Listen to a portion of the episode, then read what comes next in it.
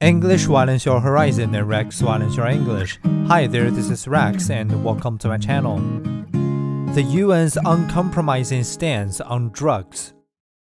On Monday, the United Nations Office on Drugs and Crime launches its annual World Drug Report.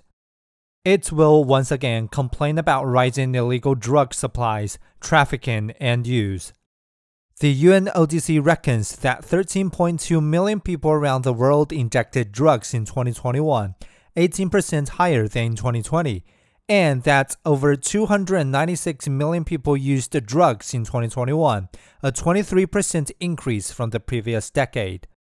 The UNODC remains wedded to the idea that all illicit drug use should be criminalized.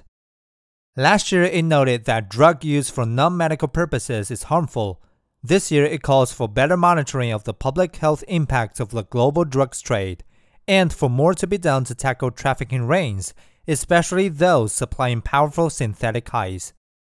While rises in the supply of such substances are concerning, the UNODC's blanket attitude seems increasingly outdated. Many countries, including America and several in the EU, are liberalizing their approach to soft drugs like cannabis.